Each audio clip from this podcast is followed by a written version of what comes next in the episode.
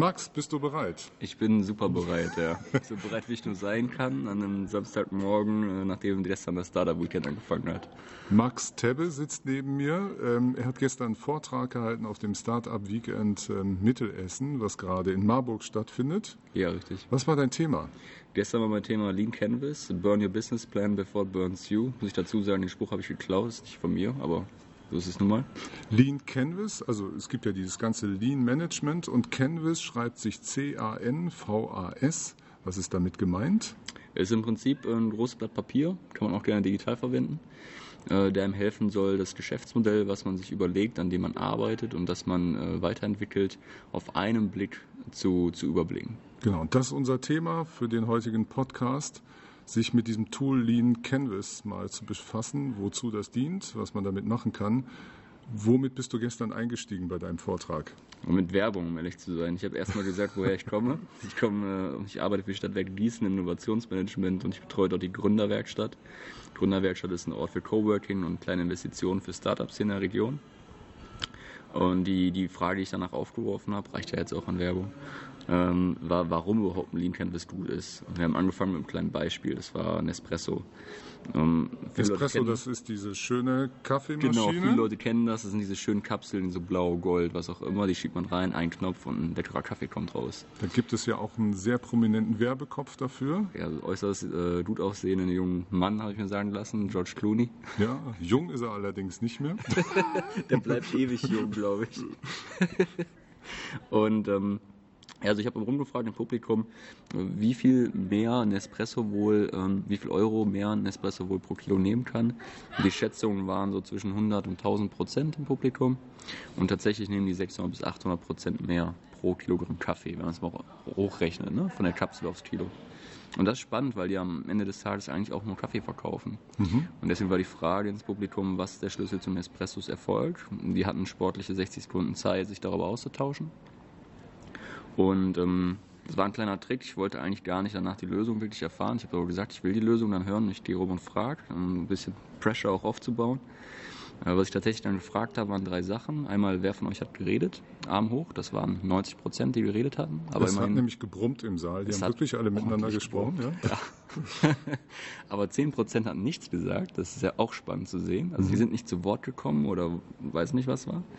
Dann, wer hat Notizen gemacht? Das waren, glaube ich, zweieinhalb. Einer war sich nicht ganz so sicher. Und Skizzen gemacht hat so ein halber. So, und da sieht man, ähm, wenn man über so Geschäftsmodelle, auch bekannte Geschäftsmodelle wie dem von Nespresso, ich meine, jeder weiß, dass sie Kapseln und Maschinen verkaufen, dass die Maschinen ein bisschen günstiger sind, die Kapseln dann pro Kilo sehr teuer, also wie bei den Rasierern eigentlich so, sagt man.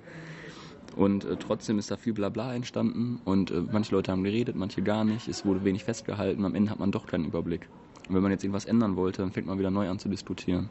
Und das ist der Punkt, wo so ein Canvas ansetzt. Denn im Gegenteil zum Businessplan, den ich sehr detailliert aus, ausfeile, über 50 Seiten erstreckt er sich mit Anhang und so weiter, ändert da mal eine grundlegende Kleinigkeit.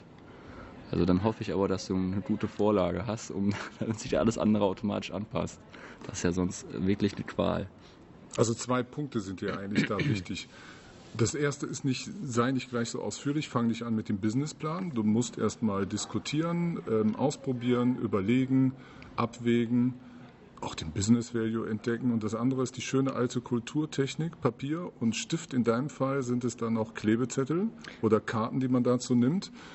Absolut. Einfach um schnell nachzudenken, ne? um zu genau. sehen, das ist ja für dich das Wichtige, nicht nur einfach quatschen die ganze Zeit, sondern man muss was auf der Wand haben, was sehen, man muss einen ja. Punkt haben, an dem man sich brechen kann, an dem man diskutieren genau, kann. Genau, an dem man sich brechen kann. Reibungsflächen hat. Man muss, man muss erkennen, was davon ist wirklich wahr, in Anführungsstrichen, was ist bewiesen, was haben wir validiert und was davon ist noch eine Hypothese. Und das, ich habe ja ein Beispiel mitgebracht.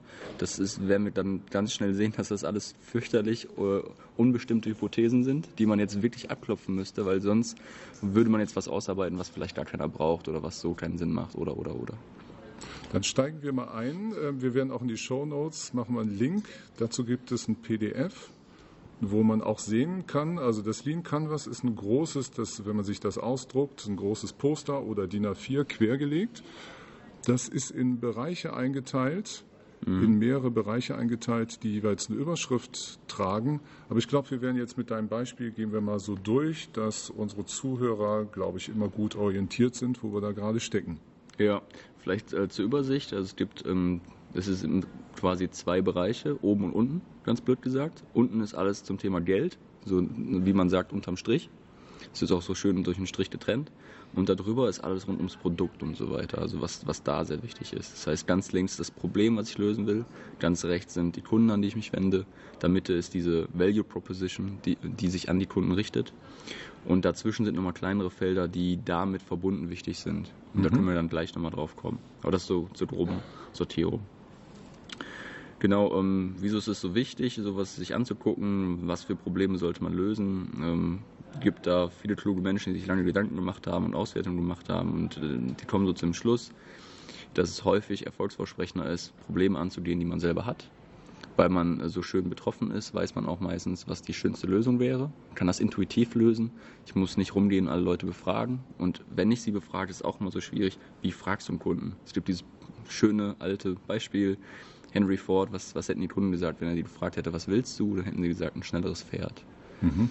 Ähm, wenn ich sie aber frage, was ist dein Problem beim Pferd, dann sagen sie mir, ja, ich muss dauernd füttern, das muss Wasser trinken, ähm, ich werde nass, wenn ich reite, ähm, das muss Pause machen, ich brauche vielleicht auf manchen Strecken drei Pferde und so weiter und so fort. Und dann kann man halt auf die Idee kommen, dass ein Auto total toll wäre.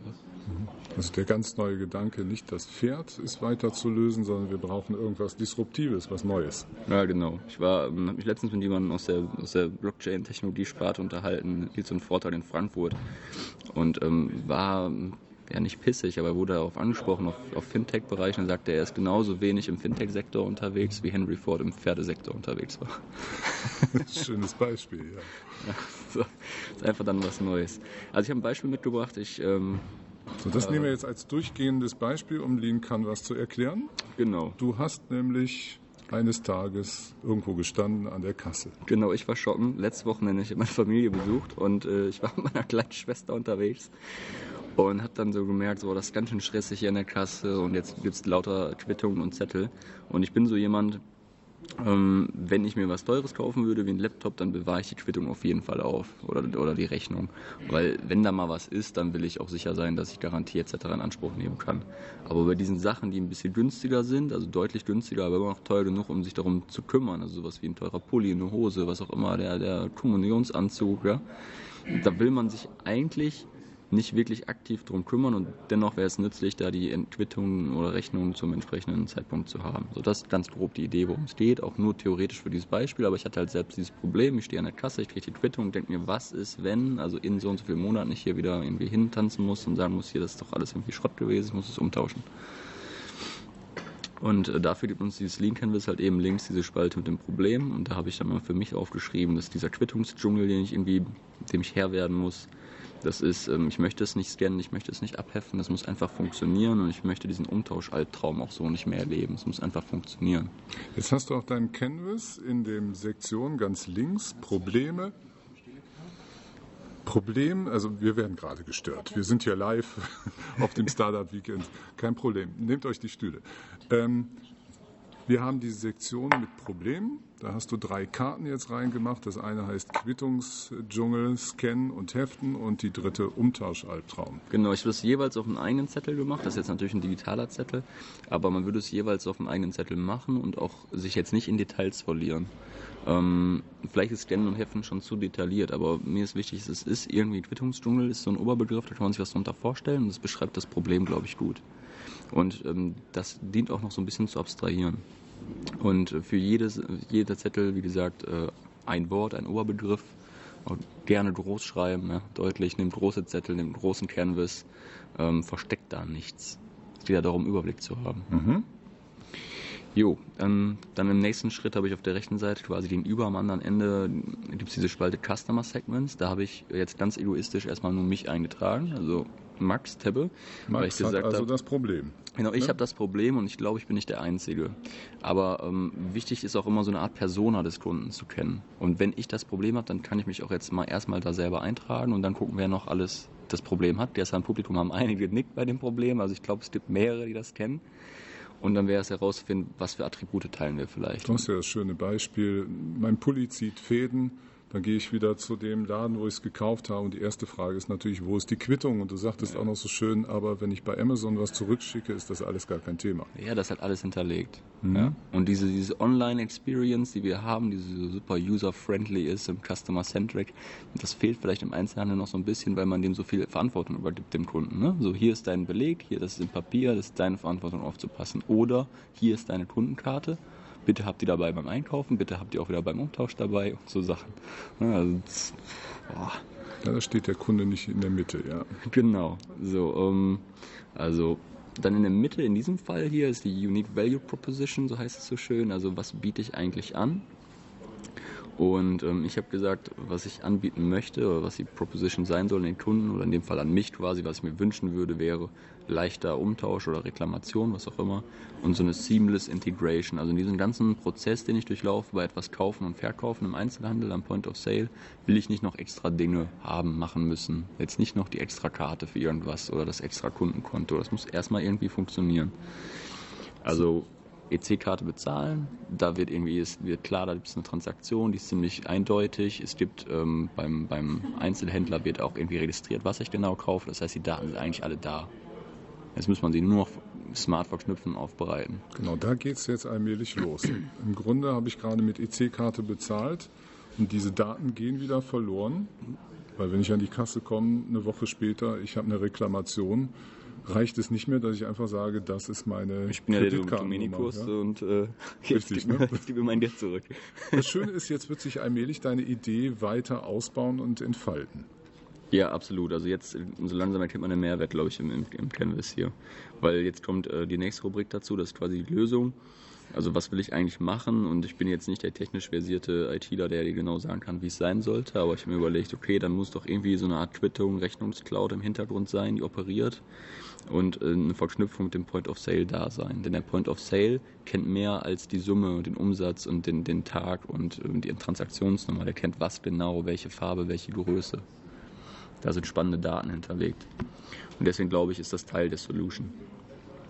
Ich hätte auch gesagt, äh, immer, man sollte immer ein Startup gründen, wenn man ein Problem löst, was man selber hat wenn man es selber lösen kann. Also das wäre jetzt schon die erste Challenge für mich alleine. Wird direkt klar, man braucht ein Team. Ne? So ein Startup macht man nicht alleine. Mhm. Ich habe jetzt irgendwie ein Problem mitgebracht, vielleicht bringe ich noch irgendwelche Skills mit an den Tisch, aber es braucht einfach andere, um es umzusetzen. Und ich glaube, der, der Dialog ist auch das, was befruchtet. Nicht nur mit Kunden und so weiter, natürlich super wichtig, aber auch innerhalb des Teams. Also das alles alleine zu stemmen, ist einfach ein Ding der Unmöglichkeit, glaube ich. Ähm, was auch klar werden wird, gerade jetzt, wo es wir so in Richtung Lösung gehen und auch schon bei den Problemen eigentlich, ist, äh, man muss immer darin erkennen, es ist eigentlich im Prinzip eine Hypothese. Und diese Hypothesen wollen wir testen. Und ähm, ich habe hier so Testcards und Learning Cards mitgebracht von also zum die kommen noch zusätzlich dazu, zu diesem. Ich habe die mitgebracht, ja. weil das jetzt ein professionelles Tool ist, dazu, was sehr, sehr strukturiert ist. Ähm, man kann natürlich aber auch einfach sich merken, das stimmt, das haben wir noch gar nicht bewiesen. Und das müssen wir irgendwie mal zeigen, dass es wirklich so ist oder herausfinden, wie das wirklich ist. Hast du ein Beispiel? Klar, also ähm, lassen Sie mal kurz gucken. Also wir glauben, dass der Quittungsdschungel ein Riesenproblem ist. Um das zu testen, werden wir ähm, 50 äh, Leute bei Ansons, P&C und eben noch einen anderen Modeladen fragen, der, weiß ich, in einer ähnlichen Preiskategorie ist. Und ähm, wenn wir richtig liegen, dann stimmen 40 Prozent auf einer Skala von, keine Ahnung, wie nervig ist das, von 0 bis 10, zwischen 9 und 10 oder sowas. Das also, wäre wirklich eindeutig. Das ist ein wichtiger Punkt. Du gehst also mit deiner Idee raus, Jo. Würdest tatsächlich dich, äh, wir sind gerade in Marburg beim H&M zum Beispiel oder C&A. Ich weiß nicht, ob die Klamotten teuer genug sind, um sich darum zu stressen. Okay. Tatsächlich. Vielleicht ist das Problem größer bei Leuten, die quasi mehr Geld für Klamotten Und ausgeben. Das müssen wir auch rausfinden, ne? Das müssen wir herausfinden, ja. genau. Deswegen wären das vielleicht schon zwei Kategorien quasi. Ja. ja. Und dann würdest du tatsächlich Kunden, die gerade bezahlt haben, mal eben abfangen und fragen, hast du das Problem schon mal gehabt, hier was umtauschen zu wollen? Genau, also was, hast du schon mal was umgetauscht? Was, war, was hat dich damals, damals am meisten genervt? Was hat nicht funktioniert? Oder was waren die Dinge, die genervt haben? Was davon war am schlimmsten?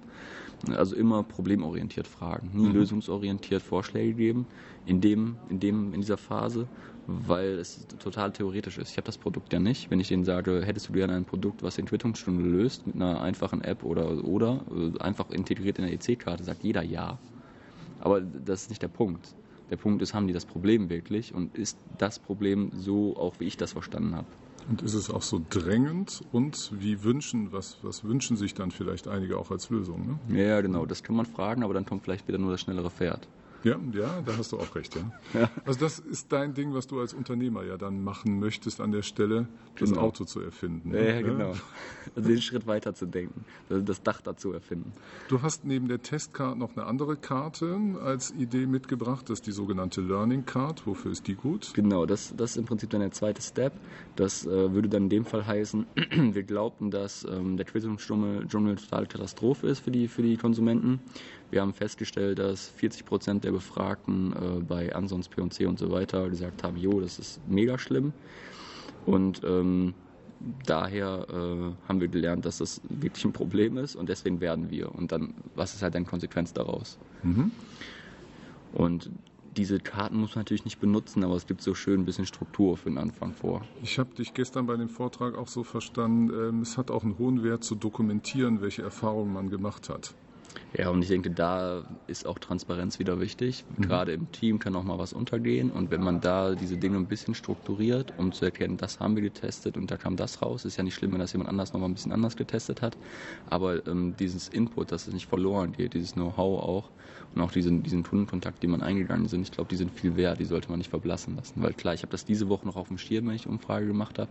Aber was da genau alles an Probleme kam, das wäre vielleicht noch wichtig im späteren Verlauf, wenn man vielleicht nochmal leicht Änderungen vornehmen müsste, das nochmal zu sehen. Mhm.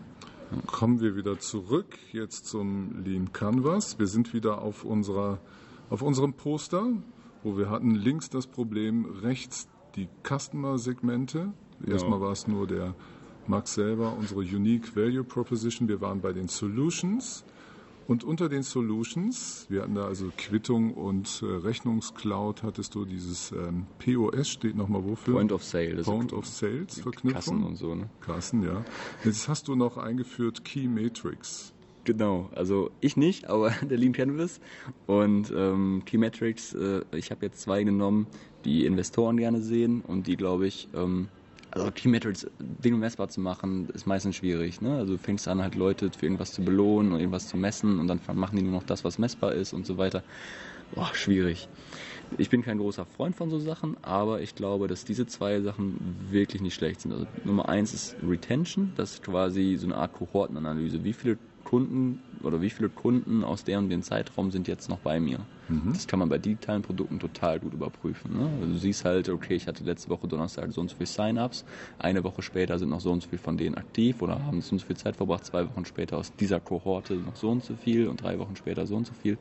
Wenn diese Prozentzahl relativ stabil ist und nicht so gravierend runtergeht, dann heißt es ja, dass die Leute, die du überzeugen kannst, auch echt überzeugt sind und darauf bleiben. Und nicht nur bleiben, auch wirklich interagieren, das benutzen. Das ist Retention. Das ist, glaube ich, das Allerwichtigste, weil es dir das zeigt, baust du was, was die Leute wirklich wollen. Ne? Ist es auch, bleiben die bei Genau. Mhm. genau. Weil Growth, das ist das andere super wichtige, Wachstum, äh, kannst du ja auch schönigen. Also wenn du jetzt richtig tiefe Taschen hast für ganz viel Marketing, dann kannst du ganz schnell User draufkriegen, die aber nicht lange bleiben. Und dann kannst du super Growth-Zahlen haben, aber Retention ist das, was dir zeigt, dass du auch ein geiles Produkt hast. Und ich glaube, dass wenn die Retention gut genug ist, dann hast du ein Produkt gemacht, was die Leute so sehr lieben, dass sie das Marketing quasi für dich machen. Und dann kriegst du auch den Growth rein. Mhm. Natürlich musst du erstmal ein bisschen Growth erzeugen, damit überhaupt Leute draufkommen, die dann bleiben können. Das ist so Henne-Ei-Problem. Aber gut, sind beides zwei wichtige Sachen. Ich glaube, das nächste hier können wir springen, da haben wir gerade super drüber geredet. Ähm, genau, Evangelist, Net Promoter Store oder Net Promoter Systems, das sind so Sachen, das sind so Schlagwör Schlagwörter, kann man sich nochmal wirklich einfuchsen. Das sind ja. äh, riesengroße Themen für sich. Wir bleiben bei dem genau, jetzt. Käme ja. quasi so alles unterm Strich. So, Unter dem äh, Strich, jetzt Mal, geht ne? es um, ums liebe Geld. Genau, Kosten. Also wir haben ja eben gesagt, wir haben ein Problem und wir haben eine Lösung. Und Kosten entstehen auch häufig halt bei so Lösungen, weil man die halt machen muss. Und wenn wir mh, mm, da jetzt was integrieren wollen mit äh, Daten vom Point of Sale, mit vielleicht äh, Kontodaten und ähm, dann glaube ich, müssen wir da äh, in die IT-Infrastruktur entwickeln. Das heißt, wir brauchen Entwicklung, Development, also HR-Kosten und wir werden mit Sicherheit Marketingkosten haben, um Max Teppe und andere zu erreichen, die dieses Problem haben.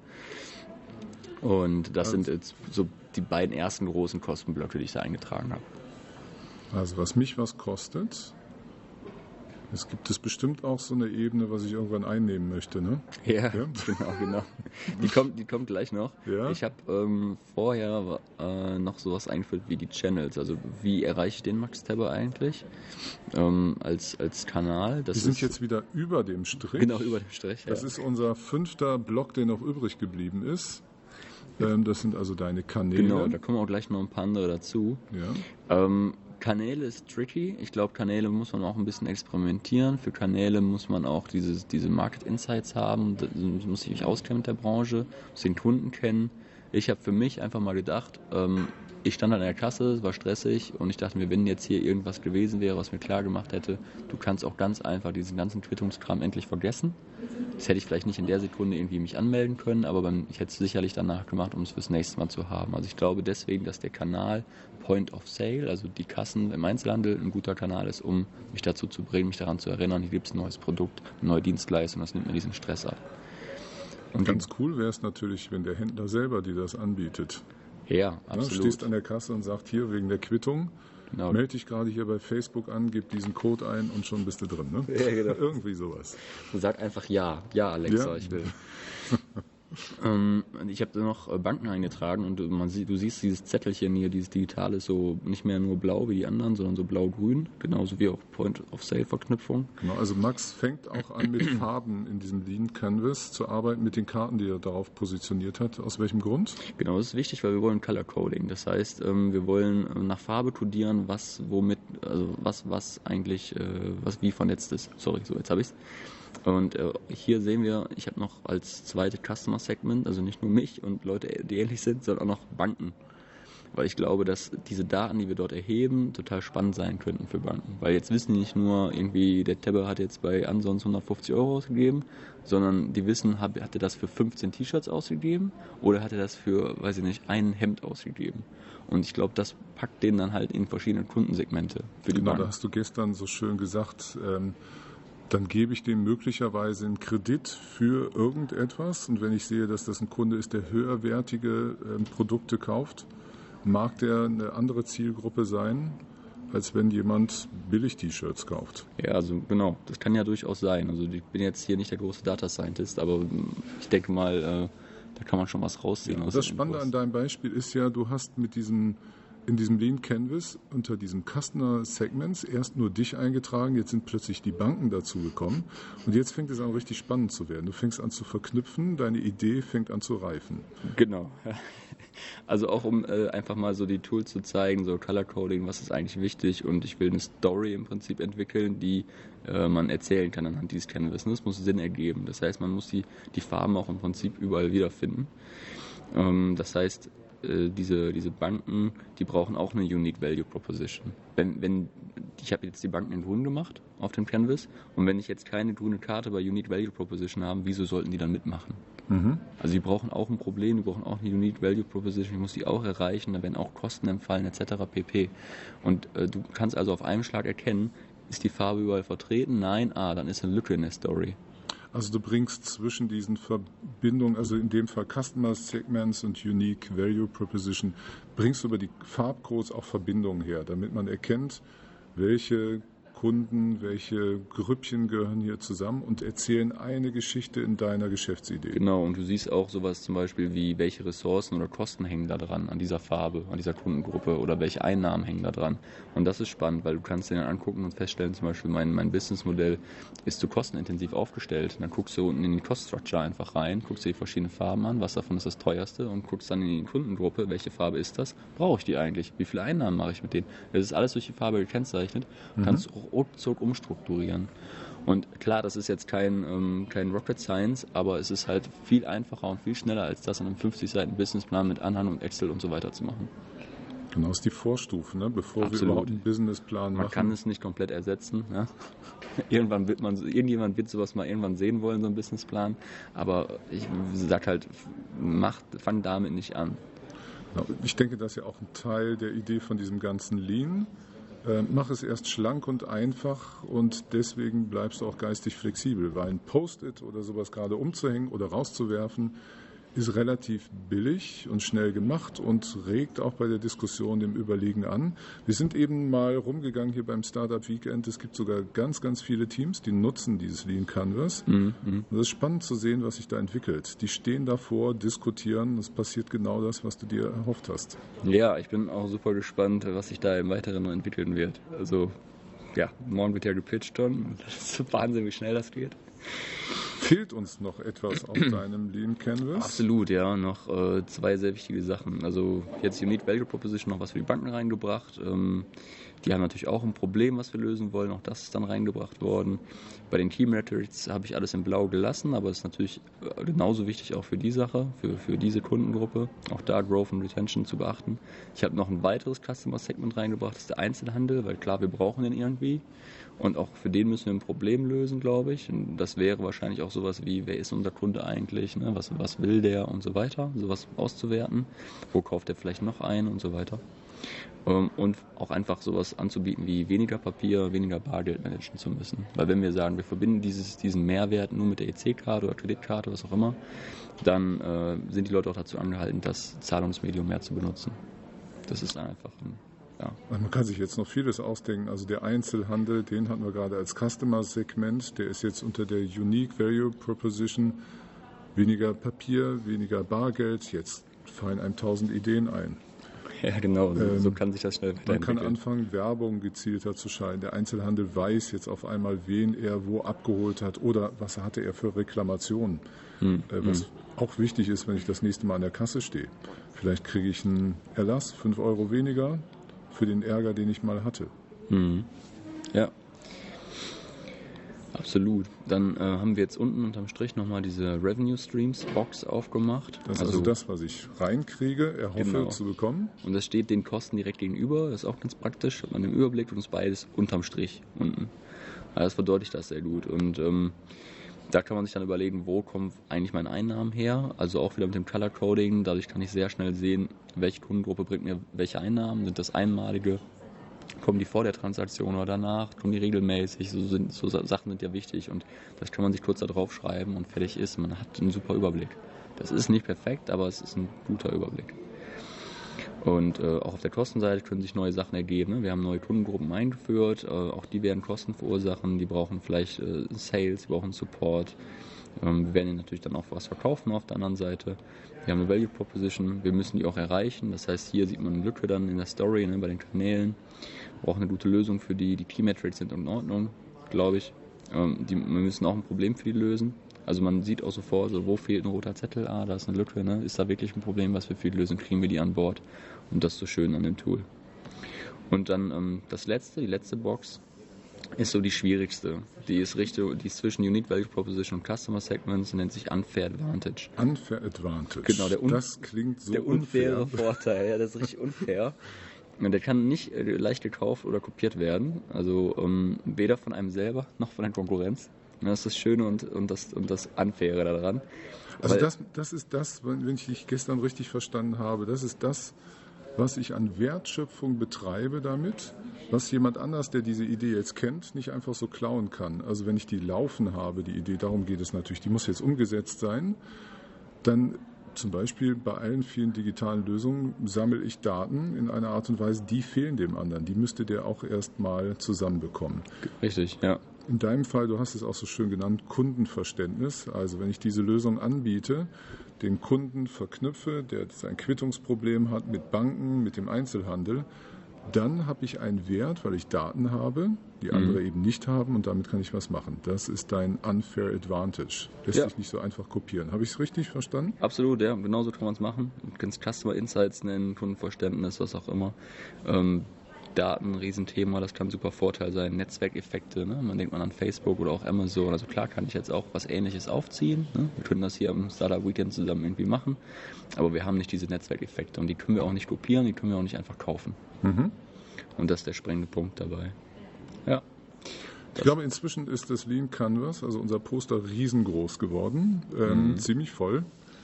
Äh, ich glaube, es würde fast Sinn machen, wenn du, kannst du mir eine Kopie der, der Fol des Foliensatzes geben? Absolut, ja, ich schicke gerne ein PDF oder sowas. Dann legen wir das zu den Shownotes dazu, damit das nicht nur so abstrakt ist. Ich hoffe, es war trotzdem nachvollziehbar. Hier noch zur letzten Folie, ähm, weil das soll nochmal verdeutlichen, auch bei einem Canvas kann man sich verrennen in Details, ne? oder jetzt jede Karte genau erörtern und so weiter. Und das soll man eben genau nicht machen. Also benutze es als Tool, um schnell vorwärts zu kommen, um zu sehen, was davon sind Hypothesen, die ich aufgestellt habe, die ich noch nicht verifiziert habe. Verifiziere die, lerne daraus. Und das heißt ja immer fail fast and uh, fail early and often und sowas, aber fail auch fast and forward. Also auch fast immer weiter. Forward, das ist schön. Ja? nach vorne fallen, nicht nach genau. hinten. Und verlieb dich nicht in deine erste Idee. Mach mehrere von den Canvases. Nimm die Zettel wieder ab. Die sind ja nur geklebt. Post-its. Und noch ein guter Tipp. Post-its immer von der Seite abziehen, dann wickeln die sich nicht auf. Absolut richtig. Max, vielen Dank für das nette Gespräch und für die Zeit, die du dir genommen hast, dieses schöne Tool ähm, uns vorzustellen, Lean Canvas. Wo kann man dich kontaktieren? Äh, ihr findet uns über Facebook oder auf unserer Webseite gründerwerkstatt.de mit DT am Ende wie die Stadt äh, oder eben auf Facebook slash Gründerwerkstatt. Vielen Dank, war nett sehr, mit dir sehr zu gerne. reden. Danke, hat mich gefreut.